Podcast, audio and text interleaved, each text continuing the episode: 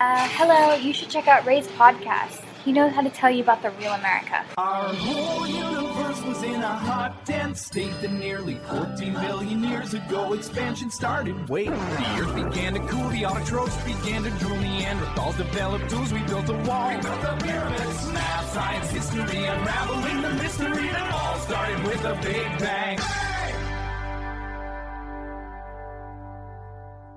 Hello，大家好，欢迎收听本期的老马侃美国，我是老马。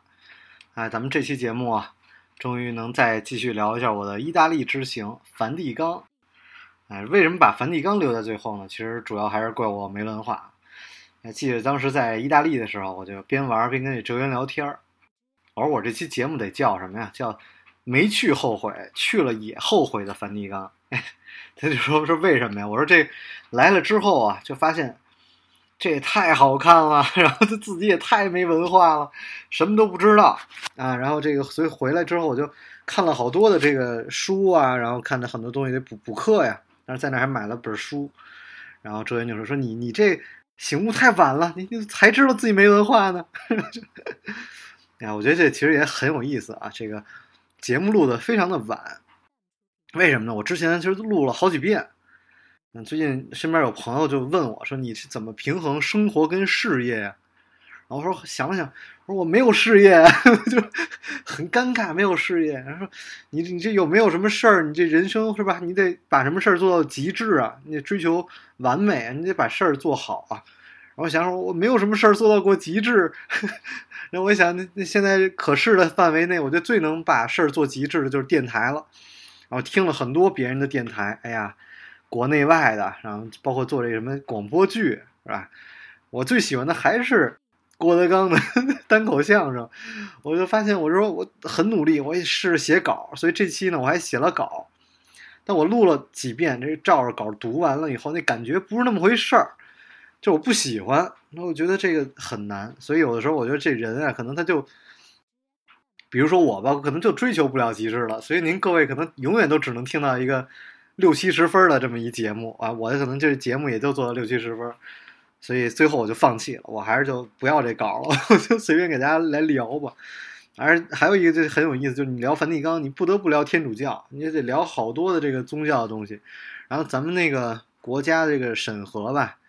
哎，我觉得首先我我没有说，就很多自媒体会骂这个国家的审核机制，说这个是没有什么自由这那的，我是很支持的，特别支持一个就是说这个。不让讲宗教，哎，我觉得这是对的。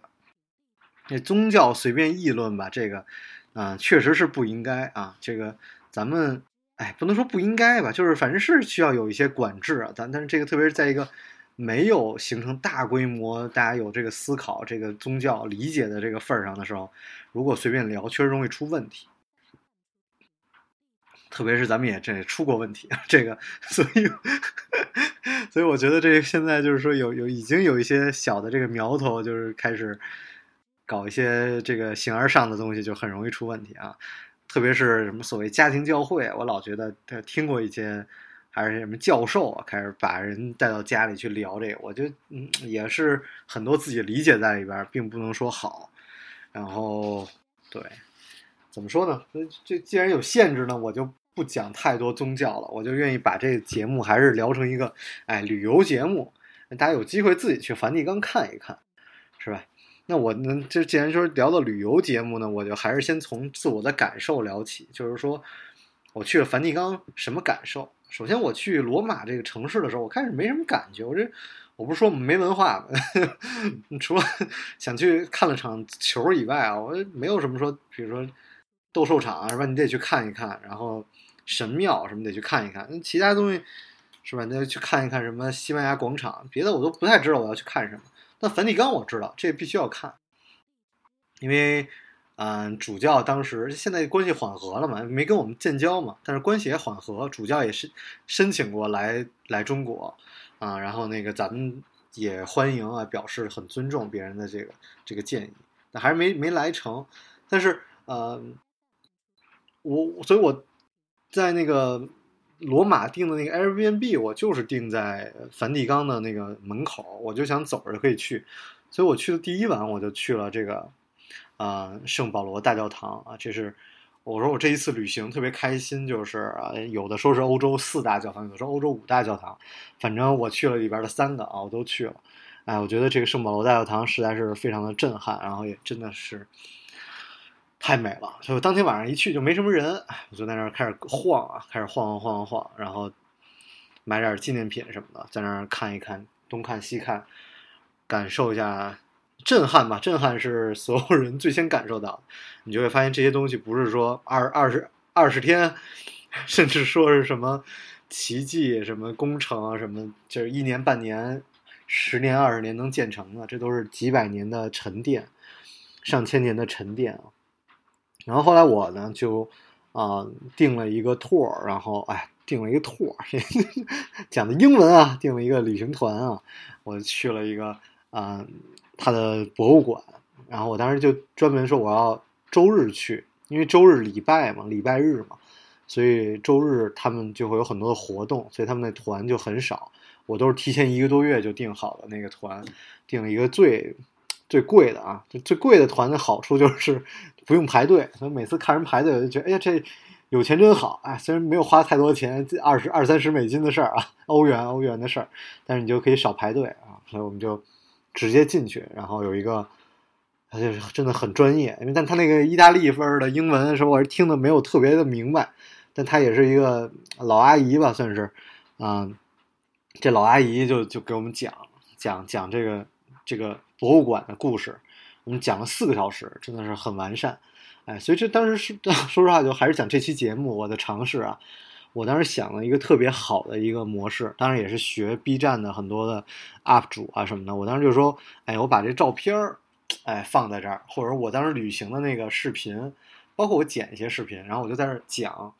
然后那个视频就可以在那儿播。然后我就看着那视频接着讲，哎，我觉得这个模式就特别好，但是呢，我这电脑带不动，剪了四分钟就卡的不行了，所以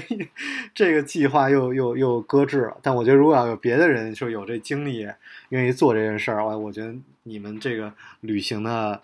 vlog 可以这么来做，因为很多的 vlog 它没有太多的，不能说内容吧，就就讲吃吃喝喝可以，但讲文化什么的还是少。所以像那个窦文涛他们做的那个走走天下那个，我觉得还可以。但是我我觉得这个很适合 UP 主小小小朋友，大家自己去来做。我也希望能未来换个电脑，有机会我我这么再做一个啊，这很很好，就是真的非常震撼。我当时那个导游不能叫导游吧，反正就是人家那个那个老阿姨，哎，老阿姨也不太尊重，反还是导游吧。就是那导游就站在那个前面，就进那个博物馆之前嘛，就开始给我们介绍。就是说，我都说介绍什么呢？介绍半个小时，我一看有几个中国人，我说问的，我说这介绍什么呢？就也因为人多嘛，就听得特费劲。然后他说啊，还是在介绍西斯丁教堂。我说这这不是一开始就介绍西斯丁礼拜堂吗？怎么还在介绍？然后后来当我真的进去的时候，才发现啊，因为在里边不让讲话，但其实还是他在讲话，偷拍什么的。然后因为我也偷拍了，但是就是。他因为内容太多了，太多了，所以他需要在进去之前开始就把这些背景知识都给我们讲完，然后进去的话，大家就可以自己去看。但真的是四个小时的一个 tour，实在是太久了。我我我当时去跟他聊了，也是聊了一些东西吧。然后我最大的，嗯，因为我我不是说嘛，我这开始先讲感受，我我不讲具体的内容，但给我最大的感受就是，我觉得哦，原来其实老东西特别好。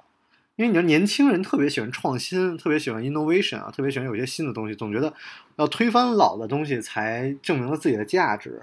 就是我我其实我过去一直也是这个状态啊，总觉得可以革新啊什么的，就是技术革新什么的。那最近当然世界真的是非常非常乱，然后我也听到一个特别有意思的一个讲座吧，就是说 说你看这二十年、三十年。然后我们的科技，然后信息，大家获取的知识的方式，各种各样的革新都有很多的变化，但唯一没有改变、没有革新的就是政治制度。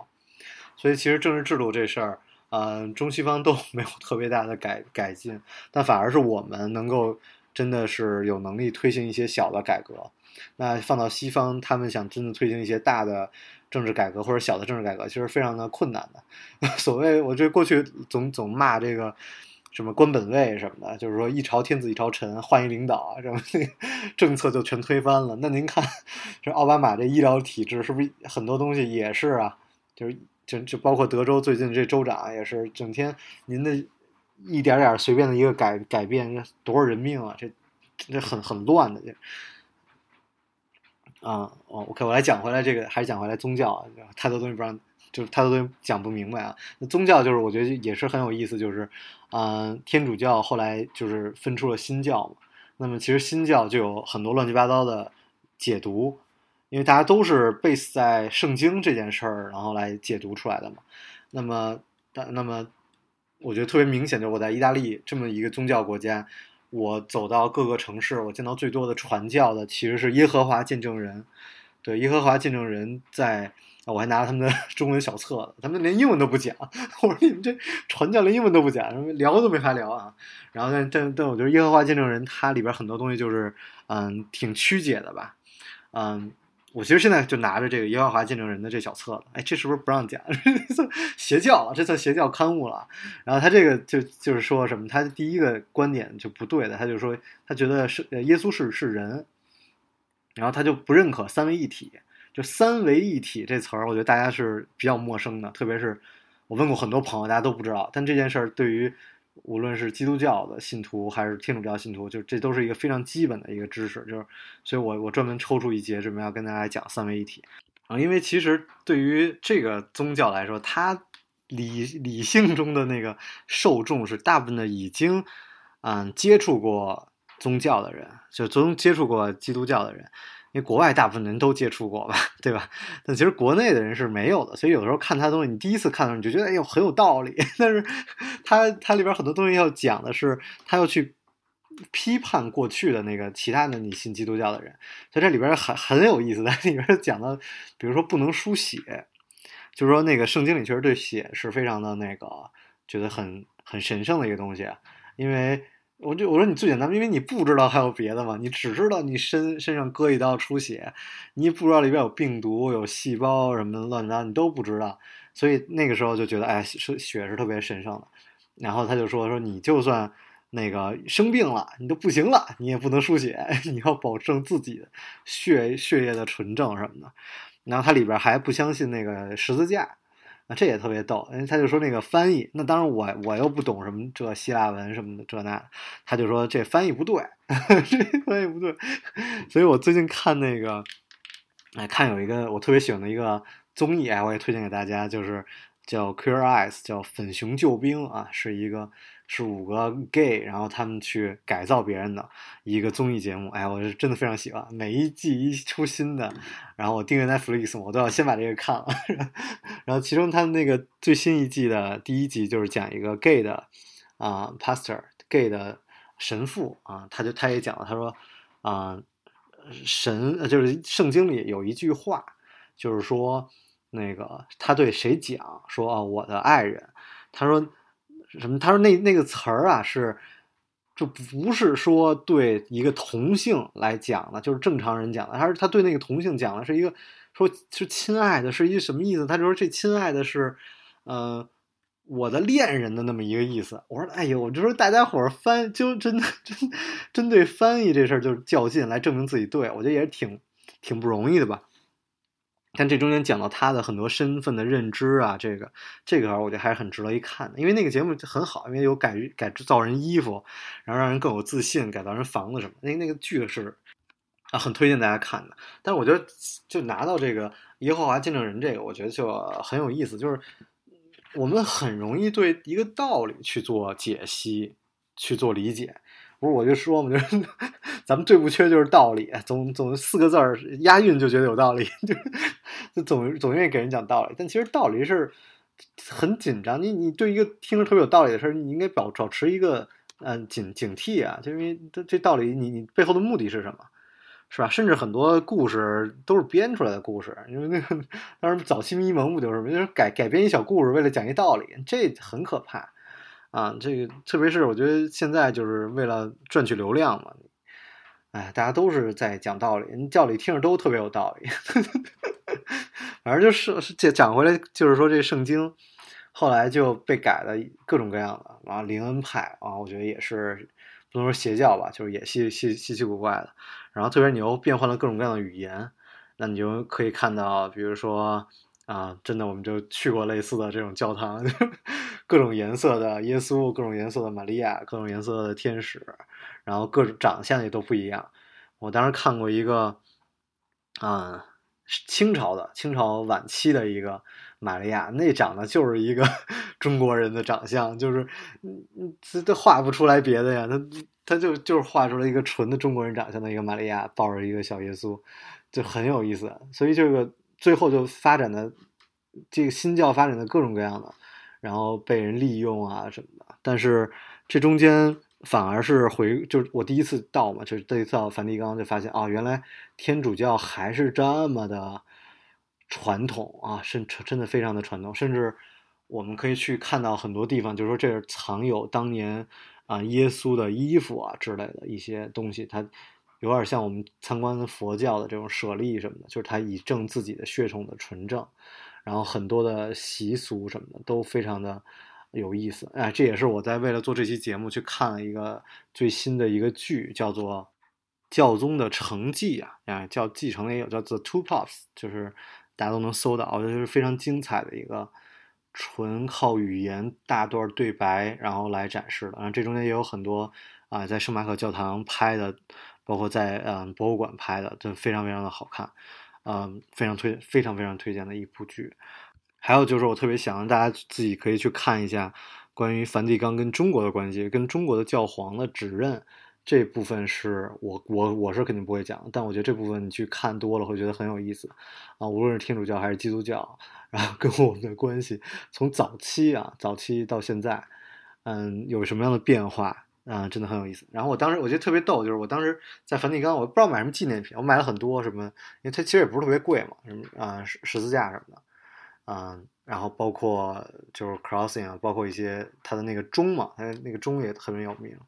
但是我最后就说，哎，为什么没有中文的书？就连日语都有。我当时在梵蒂冈那个博物馆，我特别生气，我说你们怎么没中国书啊？然后我就买了本英文的。其实这种书你买完了，其实你再买完，你真的是不会看。所以我也不知道这是不是神的指使，就是说神的暗喻啊，就让我在这个回来的飞机上，我那个飞机前面不是小屏幕，屏幕坏了，就 结果我就我说能不能给我换一座位？我想路上看电影，十几个小时飞机。然后空姐说没有一个空座位，你只能坐这儿啊。结果就十个小时没事儿干，我就翻了两遍啊，他的这个梵蒂冈的这个博物馆的这个英文的书啊，我就来回来去的看，就这真的是很有意思。但我回来做节目的时候，我又回来去看了一下，我就觉得真的还是有很多东西可以来讲啊，其中包括我们的这个 Holy Door 啊，但是我也不知道怎哎怎么翻译，包括中间的有一些它的神谕，包括有一些东西是。啊，真的很神奇吧？真的很神奇发生的故事。那么我们接下来就到了我们的节目的第二部分，我先来跟大家来讲一下神学。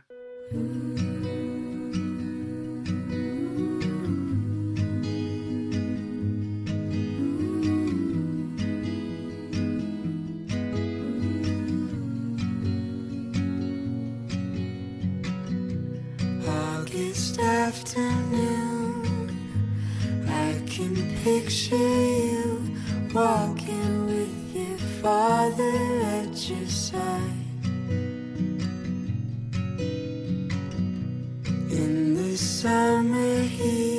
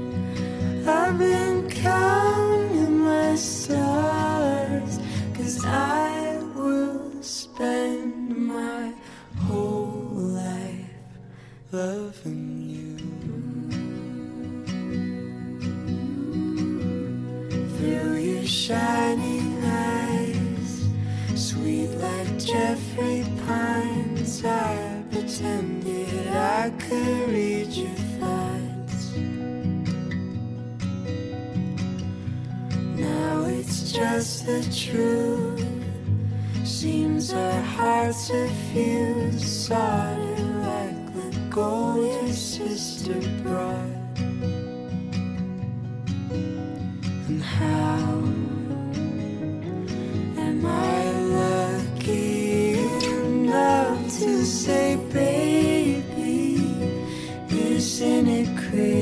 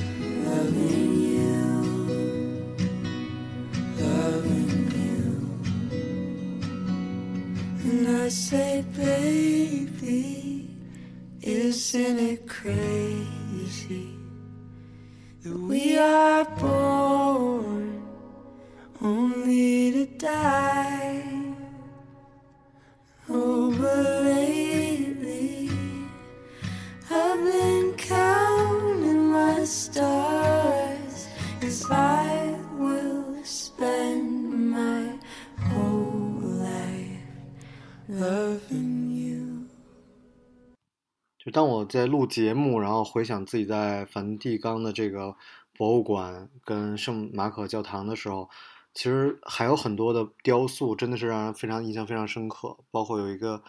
走廊吧，就全是那地图啊，真的很有意思。好多地图好像也不是特别准，然后各个时期的地图，然后包括里边有一个拉斐尔的房间啊，他那个因为都是哎意大利语，这个也也看着挺费劲的。然后呃，但是就是那个房间里特别著名的，就我就是认识的，就是那个雅典学院，但它其实有很多的画儿啊，胜利之争啊什么的。这幅画是啊，一五零九年当时创作的，当时拉斐尔只有二十六岁。你看到这个天才，真的就是天才，画了就以这个达芬奇哎为为这个原型画了呃柏拉图啊，以这个米开朗基罗为原型画了亚里士多德。然后画了各种各样的人啊，空间透视，然后不同的人，这有很多的节目，就专门讲这幅画，可以录一期节目，非常有意思。然后，然后我也看到当时，当时我去登上那个圣彼得大教堂，它有一个顶嘛，就看到这个顶上的那个建筑，包括，哎，其实特别想讲就是弥撒跟我们正常做礼拜的区别。因为做弥撒，它的那个。嗯，我也去参加过不同的一些大的大小的教会的弥撒，它的那个仪式其实更更有仪式感一些，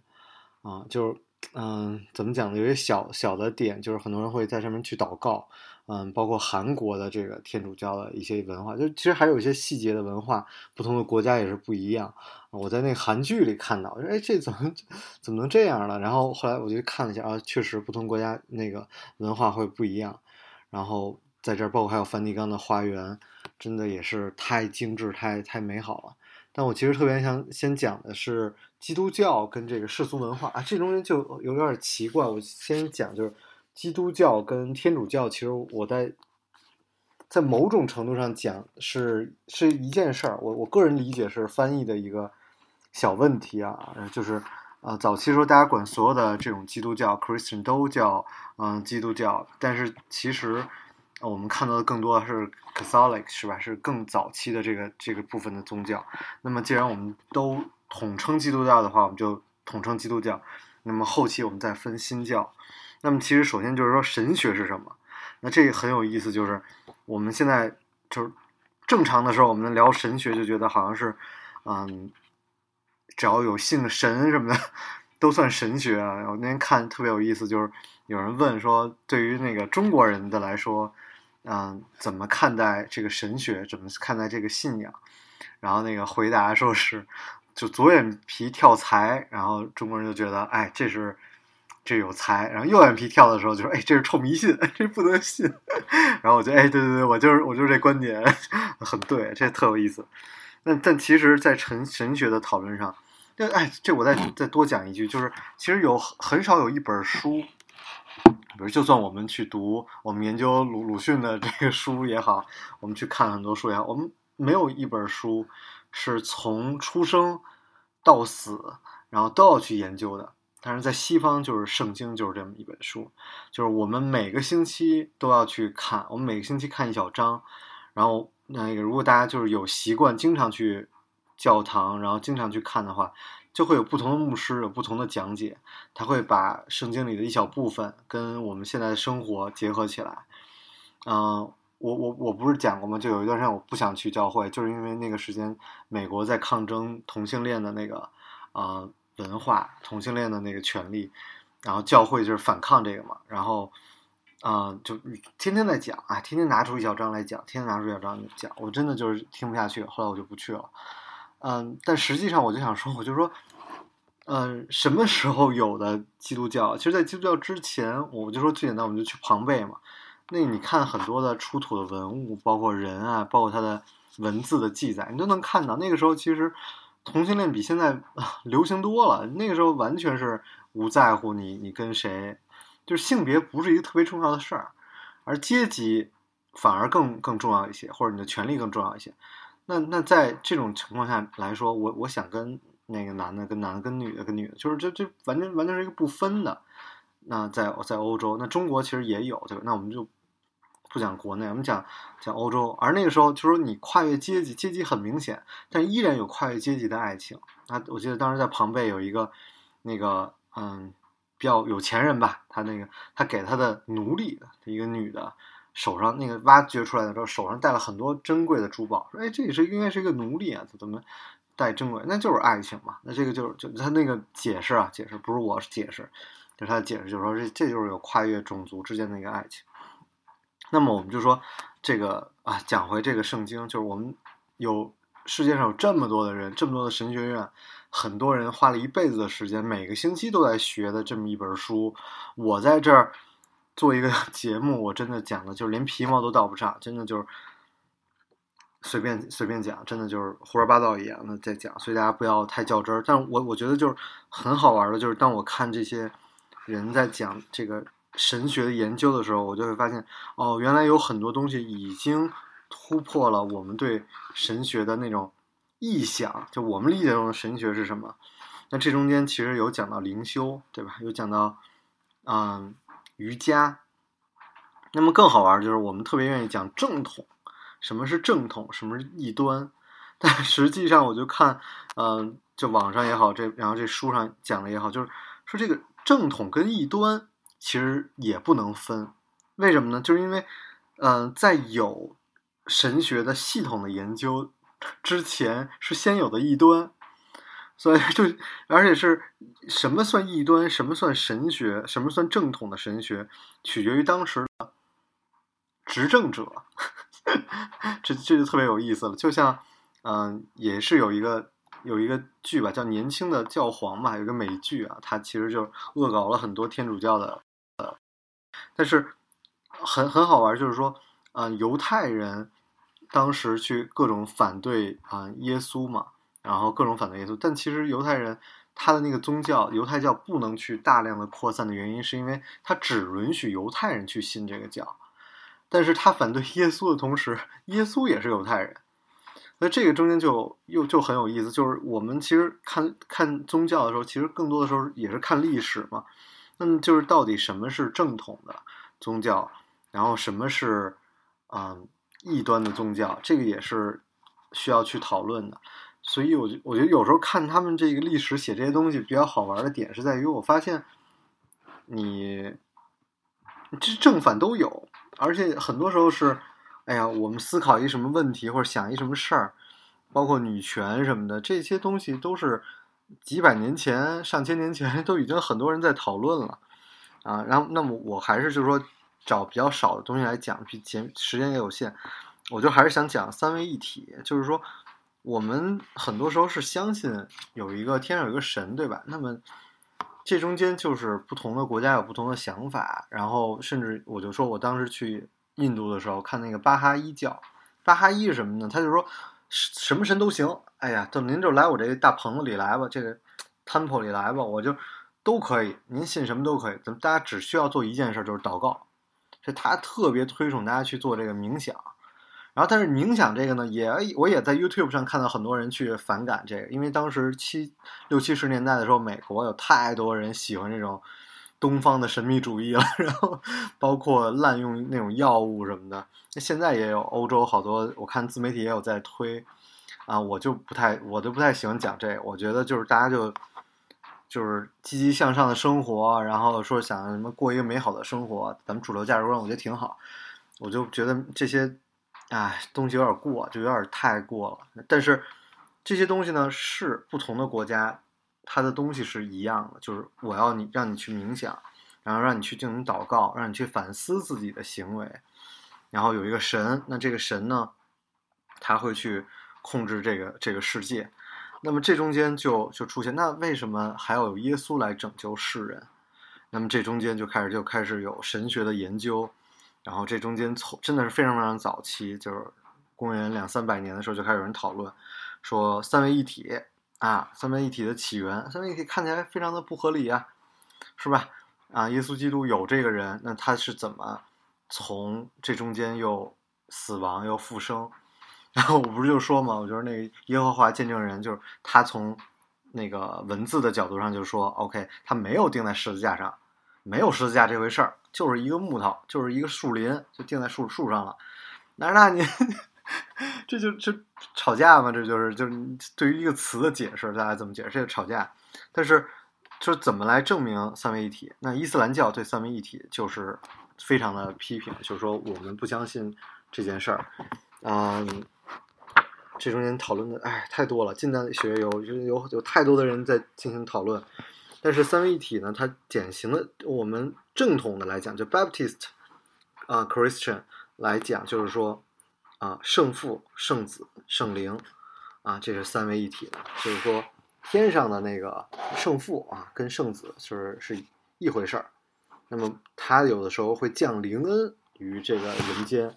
那这是一个三位一体。那么理性的主义，甚至包括在二十世纪之后。也有一些神学院，他们就说，他们认为这个，啊，有有一个叫护教手册，这是我当时在美国的时候看的一个台湾出版的。那护教手册就讲你怎么去跟，嗯，非的基督徒去讲三位一体这件事儿。他当时讲解释，就大部分解释其实就是说，就是，嗯，水啊，水有固态、液态、气态，那么它其实是一个东西。但是它在不同的形，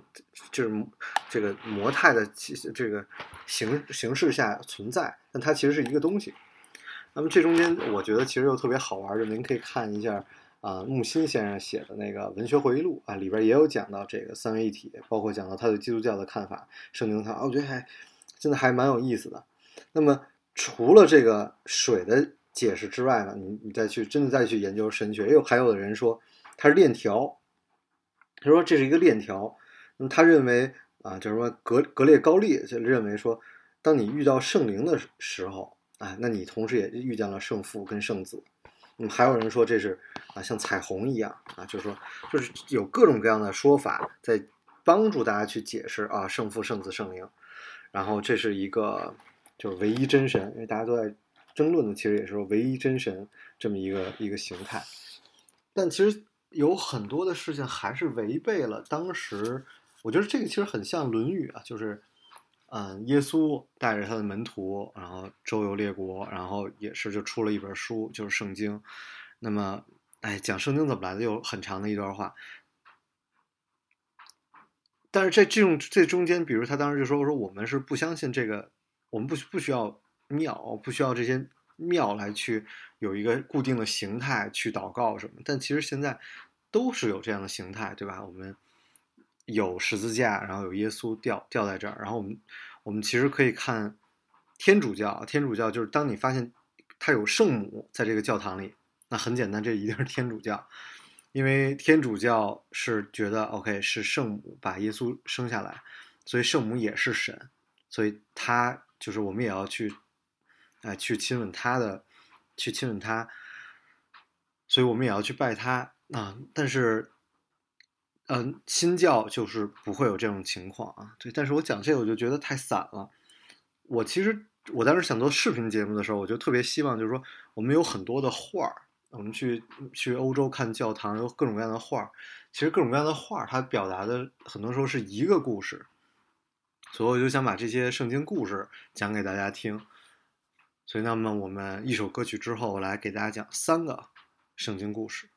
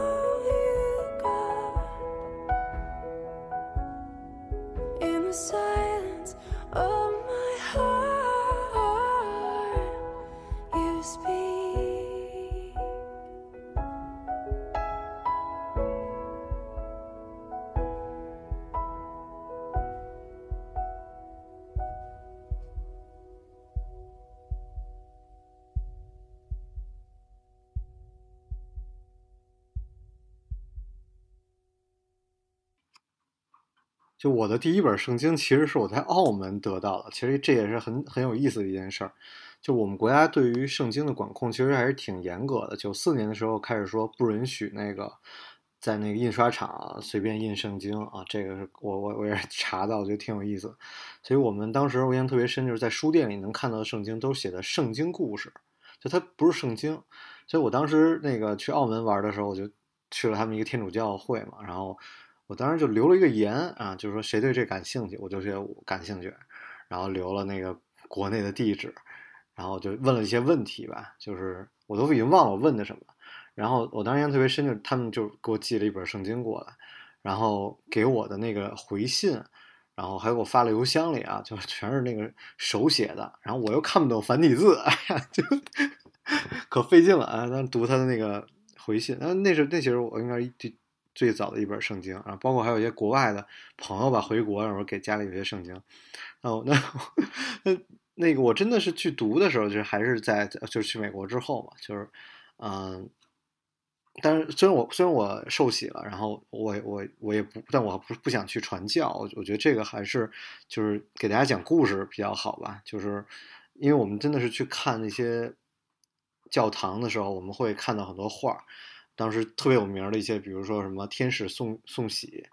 然后我们当时我之前录嗯文艺复兴的时候也讲过很多的画。我真的是不懂啊，但是我就是看这些故事，我就会觉得很有意思。然后我之前也讲过说啊，《最后的晚餐》，但我其实想讲一些可能大家不是很熟悉的故事，但是在基督徒这儿肯定就是非常熟悉的一些很有名的故事。比如说，嗯，就是特别有名的一个问题，就是说有罪的人能不能上天堂？那么这中间大家一直会讲的一个故事，就是耶稣啊去世之前啊，就是哎不能讲去世吧，这这怎么说都很奇怪了，因为我真的很久没去教会了，就是是在被吊死之前，然后旁边也吊了两个别的人，有小偷什么的，然后就就耶稣就就那小偷就说说那我信您了，您能带我上天堂吗？然后耶稣说行啊，就是说信我的都能上天堂，然后但很多人就说那我就一辈子作恶呗，作恶，然后最后死之前我信主就好了嘛？这中间就有一个特别有名的韩国电影也是嘛，那个，啊，妈妈的女儿被那个性侵致死，然后妈妈就整个人就疯了，然后就后来就有人劝他说，那你就信主吧，然后结果那个抓他的那个人就是就是关到监狱里了嘛，就是性侵的那个罪犯也关到监狱里了嘛，就那妈妈有一天去监狱里看那个那个人，结果发现那个人养的又白又胖了。说哎，你你怎么在监狱里就又白又胖了？然后那人说啊，我在监狱里信主了，主说他宽恕我了。然后这妈妈就疯了，就说啊，我都没宽恕你，怎么怎么就主就宽恕你了呢？然后就特别特别生气。然后那妈妈就就出来之后就再也不信主了，然后而且就去报复。但但特别特别印象特别深，他就跑去那个找那个牧师，就就就色诱那个牧师，要要要让那个牧师破戒嘛。就是很，这中间有很多很多各种各样的故事啊。但是我我觉得，就我个人的理解，就是说你不能把圣经当做，呃，不是把它当做一个什么？就是觉得它道理，它把它当做一个特别好的一个道理去去读。因为其实真的，如果你要看一本什么书，那道理都特别对，这其实这本书其实是个垃圾，它肯肯定有目的的啊。道理是没用的，道理你看完了你到不了心里，所以道理一定是自己经历的事儿才能成为真正的道理。对，但是咱们就还是以艺术的角度来讲吧，就是为什么人家那么多艺术家画了这么多画儿啊？我就想讲一个，就是《路加福音》这个七章三十三十七节啊，有一个故事，就是说有一个妓女啊，当时耶稣在这个法利赛人家啊这个家门口吃饭的时候，这这个女这个妓女来了啊，来了之后呢，这个耶稣就说：“那你就过来吧。”然后这但是这个妓女呢就开始在那敬拜他，然后拿这个香皂啊。然后就开始给他洗脚，然后这个耶稣知道他是谁，也没有赶走他，也没有羞辱他。但旁边的人都都在骂他：“哎呦，您这怎么能让一个妓女这个亲您的脚呢？是吧？这这又玷污了您啊！这个您得定他罪啊！然后这您这这是有罪的人啊！就那个时候也也就可见嘛，就妓女的地位很低嘛。所以我觉得一看就是就我特别，我就他下一个目标一定要去以色列，我一定要去看一下。啊，就是下一个旅行的地点，我就很想去看一下过去的那些东西，因为当时在庞贝的时候，那个也是就是妓女的房子去参观嘛。那么也是当他们妓女其实是非常没有地位的，就以至于你不能穿正常的衣服，就你的衣服必须就展示出你的地位。对，然后但是就是，哎，但是就是，哎，我就不好说现在吧，就是就，我就觉得现在这个过于的这个金钱至上了，就是我们现在有点过于的物欲了，就导致大家很多时候会做一些，反正裸贷啊什么的，就是你就很非常觉得不可思议的一些行为啊，然后导致大家这个，哎，算了，不讲了，不讲现在了，啊，反正就当时的法利赛人看到这一幕之后，就非常的生气。就说：“哎，您要是先知，因为在旧约的时候讲了很多先知的故事，然后我们的概念当中就是耶稣是最后一个先知啊，也有人这么说嘛，就是对于很多人来讲，那么您要是先知的话，您怎么能不知道这是一个妓女呢？那如果她是一个妓女，她是一个罪人，对吧？然后这个这个耶稣就说，就是说我能够接受这样的人啊，然后这个他一直在这哭泣。”然后耶稣就说用爱跟就赦免了他的罪，然后这个但这件事在当时的这个宗教的人士啊什么的来说，就是说这个不可能不可接受的，那我甚至都不会让他走进我的房子里啊，对，所以这个嗯怎么说呢？这个就是耶稣就是说我跟任何宗教我我我我不说，我就讲我我信的这些事儿，我就讲我的这个这个道，所以怎么说呢？就是我。这个反正就这么一个故事吧，就你能看到很多的画，就画的这个这个场场景，耶稣站在那儿，然后旁边有一个啊妓女在那亲他的脚，哎，我觉得这个真的就是视频节目特别好，可以夸夸夸上好多相相关的画。第二个故事，我想讲这个耶稣的诞生啊，其实这几个故事我最早的想法是按照评书的方式给大家讲。然后后来我查了一下，就没有人这么讲过。我又怕 我在冒犯了 哪位，就我觉得又不太好，就不不太敢细说啊。这个，但是我觉得这个其实应该是大家可以开开放自己心态，就是能传播更广，是这件事应该更重要的。就是细说一下啊，或者拿评书的角度来讲，我觉得其实是更好。那可惜没有。但是我我就第二个我想讲的就是耶稣的诞生啊，这个是很多很多的。画，包括你去教堂，他都会搭一个小小小木屋，啊，就是其实是一个马厩，然后就是在因为在这个马厩里出生嘛，所以这个是一个很很有意思的一件事儿。包括现在有一个美剧啊，叫《圣经故事》，就叫《圣经故事》，哎呀，美拍的太好了，我觉得拍的特别特别好，推荐大家就是有有空真的可以去看，嗯。那真是很多人都画过，就是耶稣诞生，这是基本是壁画，呃，壁画的一幅画吧。就是拉斐尔有一个西斯丁圣母，就是哎，圣母玛利亚抱着耶稣，然后包括那个鲍提切利有一个神秘的耶稣诞生图，然后就是上面都是天使，然后一个马厩，然后底下几个人围着，然后圣母在那儿看着耶稣。那这是一什么故事呢？就是说耶稣的母亲圣母玛利亚，她许配给了约瑟，然后但他们那时候没成亲。然后玛利亚呢，就就是说怎么说，就是怀怀孕了，就是她还是处女，然后就怀孕了。然后她丈夫知道了嘛，就是觉得哎呀，哎我也不想声张，但是呢，我也不想跟你结婚，就是暗中在打算，就是说跟他解除婚姻婚约啊。然后这有一天，他突然就做梦，然后这个天使啊就就托梦，就说哎呀，大卫的子孙约瑟呀，啊只管放胆把你的妻子玛利亚迎娶过来吧，因为她怀的孕呢是圣灵而来的。他必生一个儿子，那你们要给他起名叫耶稣，因为他要把你的子民从罪恶中拯救出来。所以这整件事情就是说，哎呀，就是说，大家就已经知道了，就是为什么很多人家里会写着这个“神与我们同在”，就是以马内利啊，他的名以马内利啊，“神与我们同在”，很多这个信主的人家里都会挂这个。那么约约瑟呃醒了之后呢，就开始按照主的吩咐啊，就开始把这个妻子迎娶过来。那么在这这个耶稣出出生之前呢，也就也就没有再跟他同房，然后就给他孩子起名叫耶稣。那这个时候呢，有几个这个占星家说他从东方来到这个耶路撒冷，耶路撒冷，就说哎呀，那个要生下来的王在哪儿呢？哎，我们看他的星就在这个地方，我们要过来朝拜他。然后呃，这东方看到那颗星，突然就在这个小孩出生的地方，那这个地儿就是在这个马厩里。然后在这个马厩里呢，就看到他的哎，这个玛利亚，然后孩子出生，然后他们赶紧把这个宝盒打开，把黄金呀、啊乳香啊、什么药材都都当做礼物献给他，就跪在门跪跪在一片。所以你你看相似的画都有这些什么东方的这个占星占星师，就就可以看到。那么在这个伯利恒的这个郊外呢，就有些牧羊人也在夜间看到了这个守守守羊群，然后有一个主就是就显现在他们面前，就说这个，哎，不要看，我是来报喜给你们的，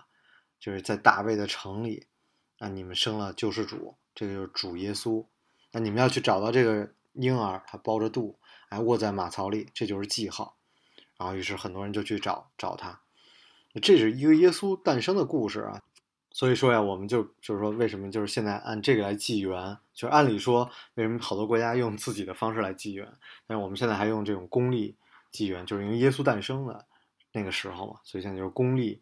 啊，二零二零年。那么其实这中间很多的节日都是这样来的嘛，圣诞节，包括啊，就是这个受难日，然后包括后来的复活节，因为就是耶稣受难之后的第三日从死里复活。那我们就管这叫复活节。那我也不想只从一个角度来讲啊，我觉得其实还有一些人就是会觉得这是一个很可笑的一件事嘛。那么他们就会拿这个来搞笑，就是这是一个基督教，嗯，怎么说？脱口秀界经常会拿基督教来开玩笑的一个点。那么我也推荐一个脱口秀演员，大家可以去听他的段子，就是老爷子非常的智慧吧，就是乔治卡林啊，他零八年的时候有一个非常有名的一个。嗯，最经典的一个脱口秀的一个专场吧，叫 "It's Bad for Ya"，嗯，讲了很多关于宗教的笑话，就是但我觉得大家可以去看一下。那么其实讲到宗教，就是必须要讲就是仪式啊，就是比如说圣经在祷告的时候，其实国内不是每一场都会做这个仪式，就是说，嗯，手里拿一个饼干啊，一个小小的饼干，一个啊葡萄酒。这个也很有意思，就不同的地方不一样啊。就是他们说在欧洲哈，因为我我没有去欧洲做礼拜，因为欧洲真的礼拜会给真的酒，会有真的酒可以喝，然后然后拿一个饼。那这这个是一个故事，就是说耶稣当时在一个地方的去去给大家变出了很多饼，然后会说啊，你们就喝葡萄酒当做是我的血，然后这个饼呢。就是我的肉，你们祷告的时候就就就这样，所以大家就会有这个仪式留下来。其实我最后想讲一个最后的晚餐的故事，但是我怎么都讲不好，我录了好几遍，然后按评书的口来讲啊，然后就顺着讲故事，然后读经我都觉得不好，所以我就不讲了。我觉得大家就去看美剧也好，去读原文也好。那这这个最后的晚餐真的很多地方会画这幅画，然后有不同的形式，也有。一些更尊重于原原原文的形式，但是座次都是很像。包括大家如果去看了《达芬奇密码》，可以去看到底是不是坐在耶稣旁边的那个人很像一个女的，所以那个女的其实是耶稣的妻子。真的有不同的解读，是非常知名的一个画。然后，所以，然后这中间有很多的背景知识可以去了解，很有意思。好了，我觉得这期节目录的依然非常没有逻辑，然后 去检讨自己。对，但是非常感谢，如果你能听到现在，啊，非常感谢。好，这就是本期的老马侃美国，拖了很久的一期节目。那么我们下期节目再见。